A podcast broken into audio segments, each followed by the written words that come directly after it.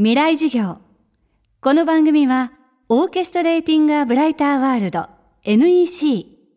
暮らしをもっと楽しく快適に川口義賢がお送りします。未来授業月曜日チャプター未来授業。月曜から木曜のこの時間ラジオを教壇にして開かれる未来のための公開授業です。今週の講師はアーティスト市原悦子さん。大学在学中から日本特有のカルチャーとテクノロジーを掛け合わせたアート作品を制作し注目を集めてきました。そんな市原さんが2015年に発表したのがデジタルシャーマンプロジェクト。大切な人の死をどう受け止めるか。仏教葬儀のシステムにテクノロジーを持ち込んだユニークな作品です。未来授業1時間目。テーマはデジタルシャーマンプロジェクト。デジタルシャーマンプロジェクトは、まあ、特定の誰かが亡くなってしまう前に、まあ、その人の顔とかその人の言葉肉声ですね。とかその人の仕草の特徴とかあの体の側の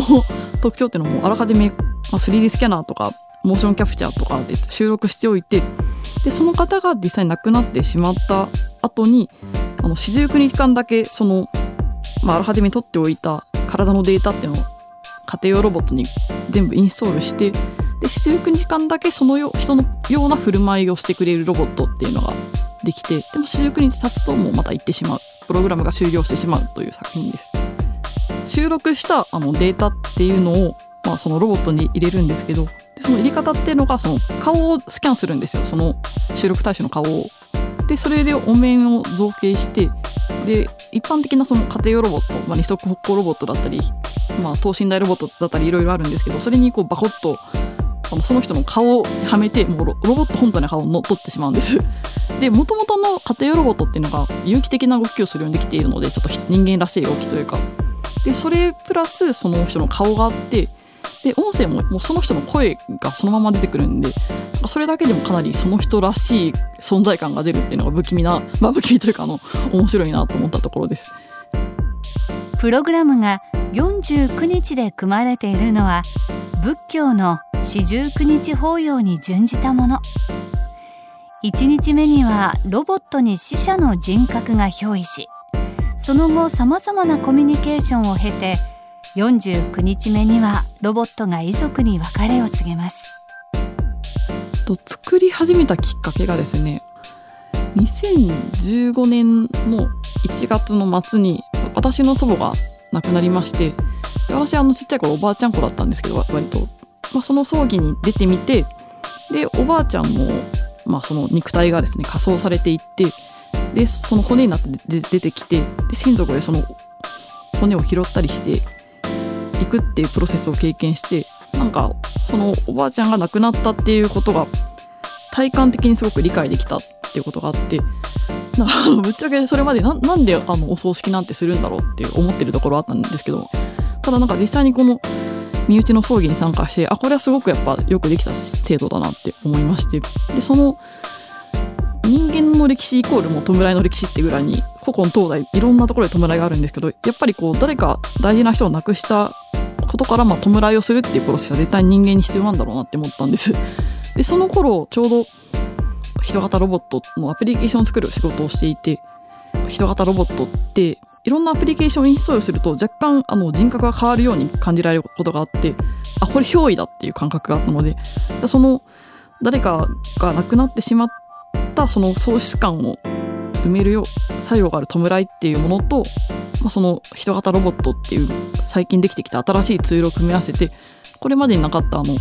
新しい現代に向けられた弔いっていうのができるんじゃないかなと思って始めたのがきっかけでした。今週の講師はアーティスト市原悦子さん。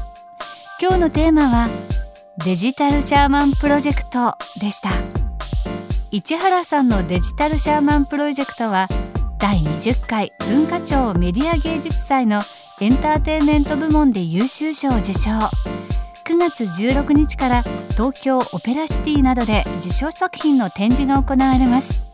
詳しくは文化庁のオフィシャルサイトをご確認ください。そしてお知らせです。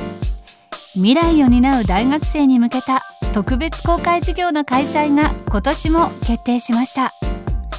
FM フェスティバル未来授業明日の日本人たちへ。人工知能は産業社会の何を変えるのか。講師は人工知能研究のカリスマ東京大学准教授松尾豊先生。映画「君の名は」プロデューサーでもある川村元気さん。ゴリラ研究の第一人者京都大学総長の山際十一先生。開催日程は10月15日日曜日です。この授業に参加したい討論したいという大学生200名をご招待します。ご応募は東京 FM のトップページから FM フェスティバル未来事業にアクセスしてください。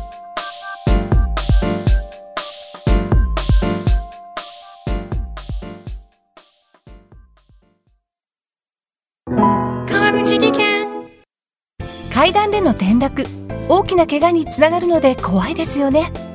足元の見分けにくい階段でもコントラストでくっきり。白いスベラーズが登場しました。皆様の暮らしをもっと楽しく快適に。川口技研のスベラーズです。未来授業。この番組はオーケストレーティング・ア・ブライター・ワールド NEC 暮らしをもっと楽しく快適に川口技研がお送りしました。